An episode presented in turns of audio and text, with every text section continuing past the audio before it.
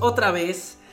No pensábamos que íbamos a volver, pero aquí estamos, ¿no? Hace un año, es 2023. Definitivamente, no sé qué datos tengas tú, pero yo recuerdo que semana tras semana hemos estado aquí. Yo también. En este set. sí. Es culpa de Este, ellos. Es no culpa de ellos que no están viendo, probablemente. Pa- para los que no sabían, habíamos estado, bueno, al menos ah, yo había estado en Twitch, pero bueno, no importa. Vamos a comenzar, Ramón. Hoy te voy a contar una historia muy chida que a mí siempre me ha gustado y es el estafador más grande del mundo. Te voy a contar la historia de Víctor Lustig, el hombre que vendió la Torre Eiffel Ah, dos veces ¿Cómo? con una estafa. Ah, pues sí, obviamente, ¿verdad? Bueno, ahí te va. 4 de enero de 1890. Hace poquito. Pues, ¿qué tiene? ¿130, 140 años? Sí. Bueno, na- él nació en una familia pobre de, de campesinos. A sus 12 años se escapó a París. Por sus huevos. Así dijo. Por sus huevos. ¿Tú qué estabas haciendo a los 12 años, digo? ¿Tú No sé. ¿Quieres saber realmente? no, no, ya sé, las revistas de Avon. Bueno, la policía lo encontró. Así que, pues, lo regresaron con su papá y al volver a casa, su papá lo golpeó en la cabeza con un violín. Sí, como todo papá lo merece, es de los 800. En 1903 estaba buscando comida cuando vio una pareja en un balcón. La pareja se fue dejando, eh, se fue dejando este, con los platos llenos de comida. Ah, eh, Él se dio cuenta de esto y desde entonces así es como nace un villano. Cito. Desde ese punto de mi vida me di cuenta que los ricos no se merecen la comida si hay otros muriéndose de hambre. Mi meta será conseguir dinero a cualquier costo y mujeres hermosas. Como Robin Hood. Ándale, como Robin Hood, pero del Hood. sí. Bueno, así es como nace un villano. Ok, Víctor siguió los pasos de su hermano. Su hermano era un ladrón. Ah, qué bonito oficio. Sí, ya, ya sé, o sea, que, bueno, su pasó de mendigo a carterista y luego de estafador callejero a estafador de naipes. O sea, las estafas que él hacía Sí, sí. era con, con, con naipes. Está chido, ¿no? Sí. O sea, dentro de estafadores callejeros, ¿cuál prefiere ser? No, de naipes. El de naipes, ¿no? Sí, Porque dices, sí. güey, ¿tú qué eres? Pues yo soy carterista. Pues bueno, está chido. Pero si te agarran, Yo vendo. ¿no? Ajá, Sí. pero si te agarran, ¿qué onda? Exodia. bueno, en 18. Y aquí empieza. En 1908, Víctor pasó dos meses en Praga por robo. O sea, detenido por robo. En Suiza, en Suiza lo arrestaron por falta. por identificaciones falsas. Luego en Viena por intento de identificaciones falsas. Y en Roma por vagancia. Por vagancia. sí. O sea, vagar no. No saber a dónde vas. Ah, sí. ah, no, no iba para Eh, allá. no, el hecho de que no estés trabajando te- y que te vean en la calle así haciendo nada, o sea, te pueden arrestar. A la madre, imagínate, aquí estaríamos en Jale. ya, sé, ya, ya sé. Pero lo que te sorprende es que, por ejemplo, ¿dónde estás? ¿A dónde fuiste? Pues fui a Praga, a Viena, a Roma, pero estabas en la ¿sí? Sí, sí. O sea, se la pasó bien. Luego pasó a hacer estafas a ricachones entre viajes de Estados Unidos a Europa. O sea, él, él, él agarraba barcos que iban a Estados Unidos y entre esos viajes él encontró un- a otro estafador mayor que él. Este estafador le enseñó técnicas a Víctor de cómo vestir, cómo hablar y cómo caminar. Luego lo estafó. Víctor lo estafó al que le enseñó. Oye, Es, es- es- el, el- que, el alumno superó al maestro. creo que te estoy enseñando bien.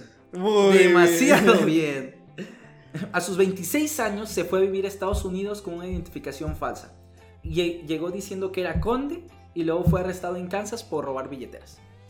El conde, el conde ladrón de billeteras. Exactamente, lo conocían como el conde carterista. Ah, Mira. E- esa, es un título, ¿no? Porque tú que eres un carterista normal. Sí, no, no, yo soy el conde. de No, yo soy el conde.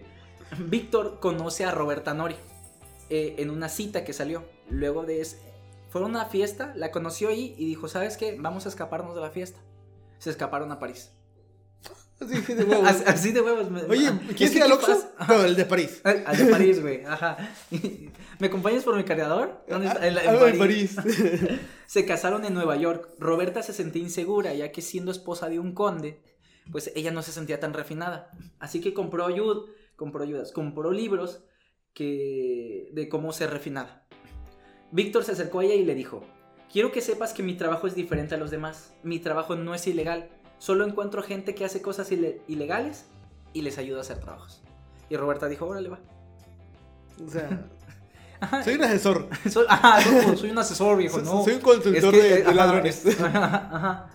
Esto es una pirámide, viejo. Sí, re- realmente, o sea, todo esto es un proyecto que estamos generando. Sí, Se vienen cosas grandes. Se vienen cosas grandes, cosas chingonas. El tráfico de alcohol Eh, él empezó a traficar con el alcohol cuando el gobierno lo, lo, lo canceló injustamente. O sea, hacía, hacía un bien, un servicio público.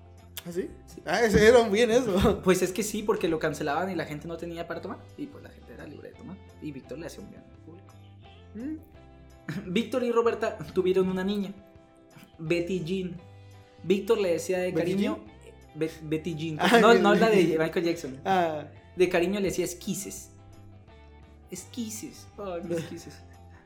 Y bueno, Víctor viajaba usando muchos alias, como Von Castle, Conde Castle, C.L. Baxter, Bruno Abigail, Victor Gross, Frank Kammer, Herman Kammer, Herman Strong, Messia de Duflick y Hebuda.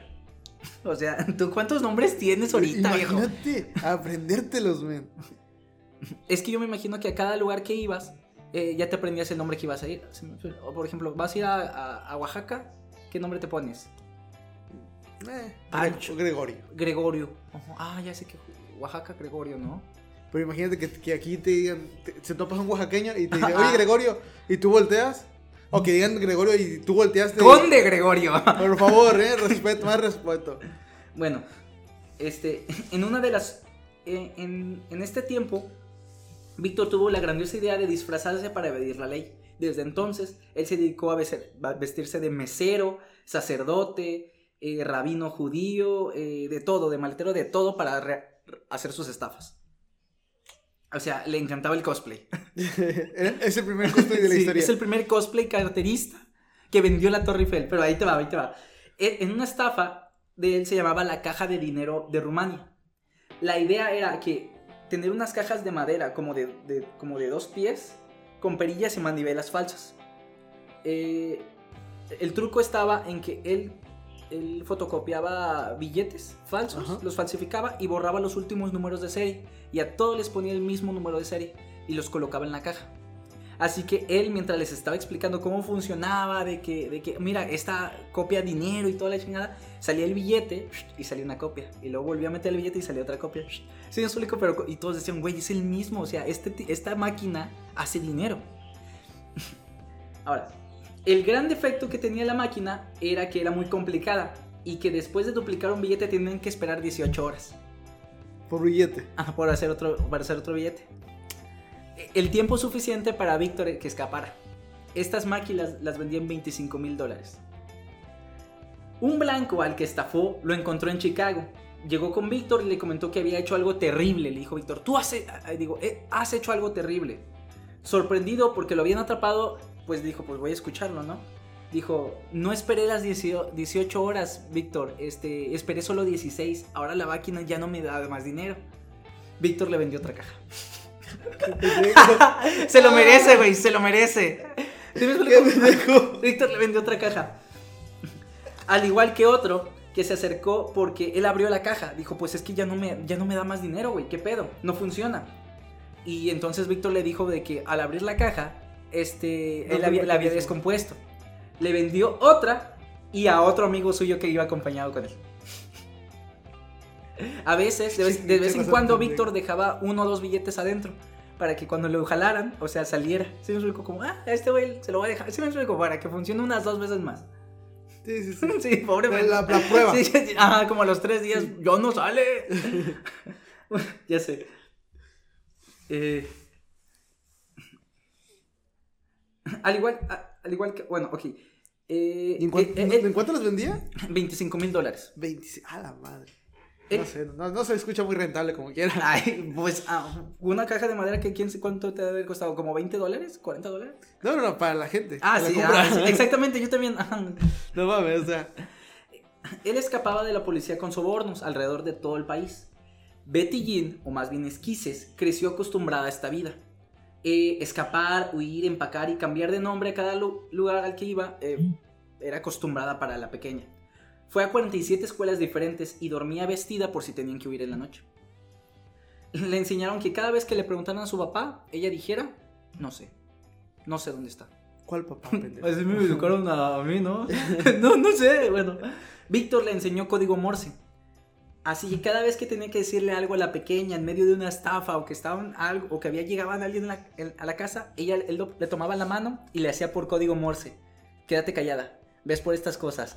Y, se comunicaba por ella y nadie más sabía, güey. Güey, eh, mini espías son pendejos, güey. Me encanta esta morra, esquises es lo mejor. No mames, o sea. Está bien vergas. ¿cuánt- ¿A los cuántos años aprendiste a hablar y ella que ya estaba. Ajá. No mames, Ya estaba robando, le estaba robando 25 mil dólares a alguien. Así, tit, tit, tit, tit, tit. Güey, estoy en vergas. Yo le quiero enseñar eso a mis hijos. No sé yo, ¿verdad? ya sé, puto el que lo. Una noche despertaron a Betty en la madrugada, a la, peque- a, a la pequeña, a Esquises, perdón.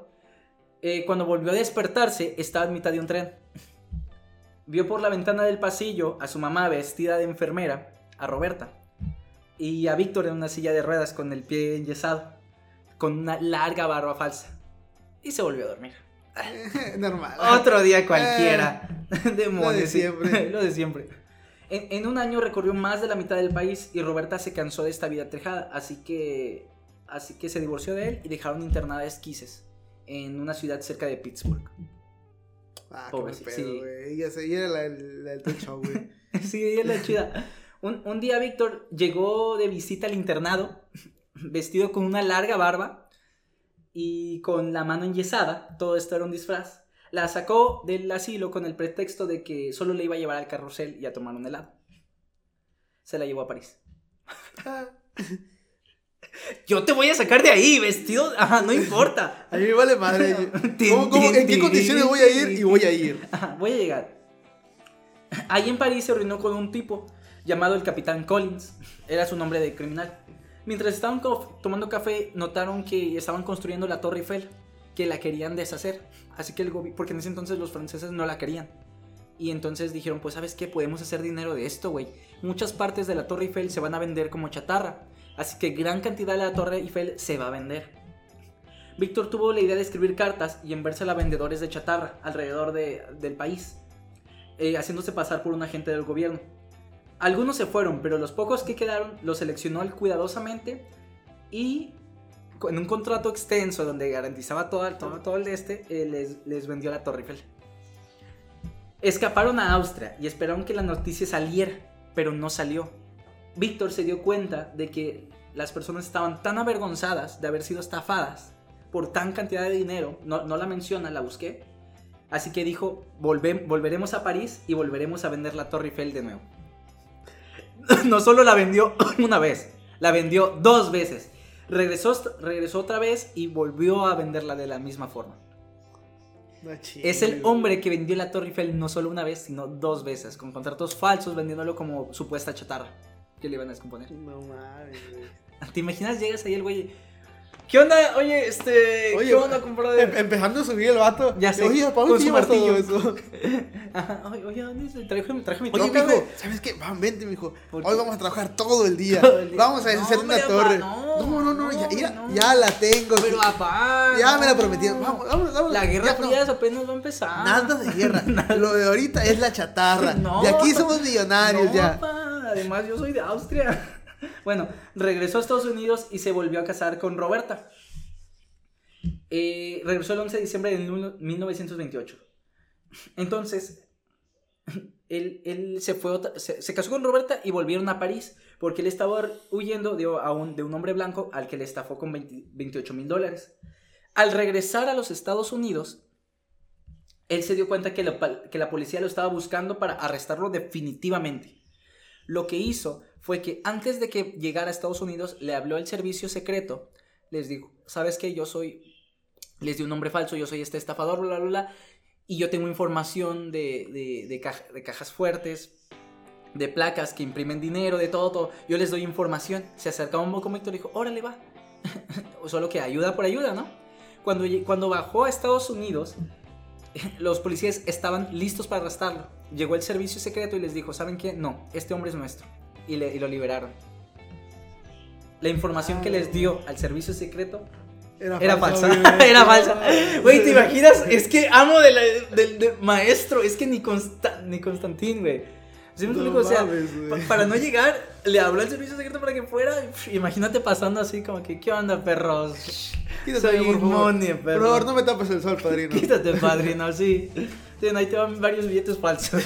Te vende la máquina de. Ah, ya sé. No le compren nada a Víctor. Ok. Le- dice, eh, los ofreció información a cambio de que, de que, de que lo quedaran con libertad. Dice, este hombre lo liberaron y le dieron información falsa. Bueno, este viaje lo hizo dos veces. Dos veces volvió a hacer. Es, es la misma cosa. dos veces.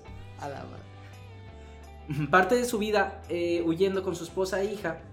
eh, parte de su vida era huir, huir, este, tener, te- tenía algunas amantes, este, estaba preocupado de que lo extraditen o lo enjuicien o a veces la- ambas cosas. Esta, estafó un mexicano con 50 mil dólares por acciones que resultó ser papel de baño. Al regresar a la frontera, el sheriff que estaba esperándolo este, lo arrestó. Resulta que Víctor estafó al sheriff que lo arrestó. El sheriff tenía dudas, así que Víctor le vendió una caja a Rumania con joyas para pagarle a, a- a quien el sheriff le debía. Pero resultó ser piedra caliza con pintura. El sheriff, ¡demonios! ¡Víctor otra vez! Yo sabía. ¿Cómo pude confiar en él, neta? Sí, ¿cómo pude confiar en él? Cuando se dio cuenta de que, lo, de que lo habían engañado, el policía lo buscó en California, lo amenazó con una pistola y Víctor, asustado, le dijo, ¿sabes qué, viejo? Perdón, güey, te doy, le dio 20 mil dólares al sheriff en efectivo y el sheriff lo perdonó. Este se fue. A la semana fue encarcelado y enjuiciado por tráfico y uso de billetes falsos. O sea, le dio.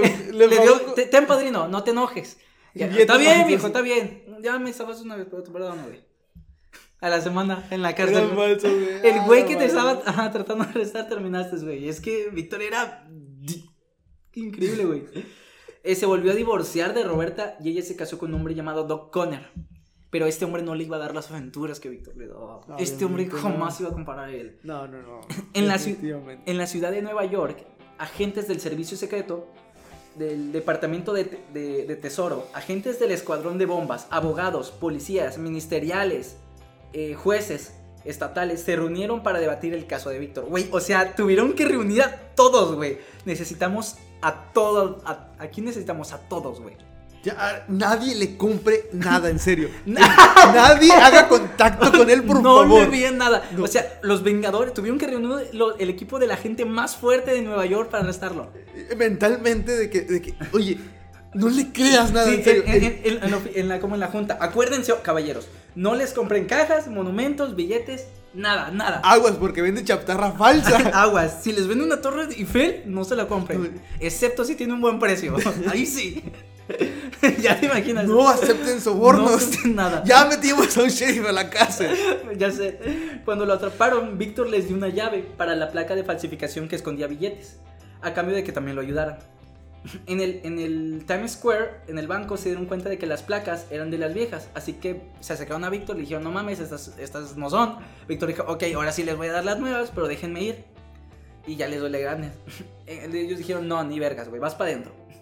En la cárcel, Víctor juntó unas sábanas, las mojó, las enredó para hacer una cuerda, cortó la valla de su ventana y salió por la ventana. Cuando, lo, cuando los policías lo vieron bajar, eh, él fingió ser un limpiador de ventanas y salió corriendo por la parte de atrás de la lavandería de- del hospital. Él escapó. O sea, ¡Demonios! Esa- ¡Me vendió esa sábana! ¿No entiendes?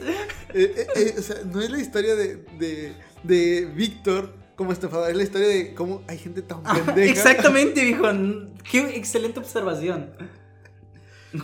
Fue atrapado en Pittsburgh, lugar porque él amaba a su hija, güey. O sea, él era un excel- era, era es que ni siquiera era un mal ladrón, o sea, él, él, él le robó, él estafaba a la gente que mala, porque ¿sí me explico? Porque tú le vendías una caja de billetes falsos a quién? Alguien Alguien que quiere estafar, ¿sí me explico? Sí. Así que cuando ellos iban a la policía a decir, puta, güey, oye, policía, eh, pues, ¿cómo te explico, viejo? Me estafaron, yo quería comprar una... ¿Sí me explico? Sí, o sea, sí, le sí. jodía a los, a los ladrones. no podían este Quejarse. quejarse. Exactamente, porque sabían que, lo que estaban haciendo.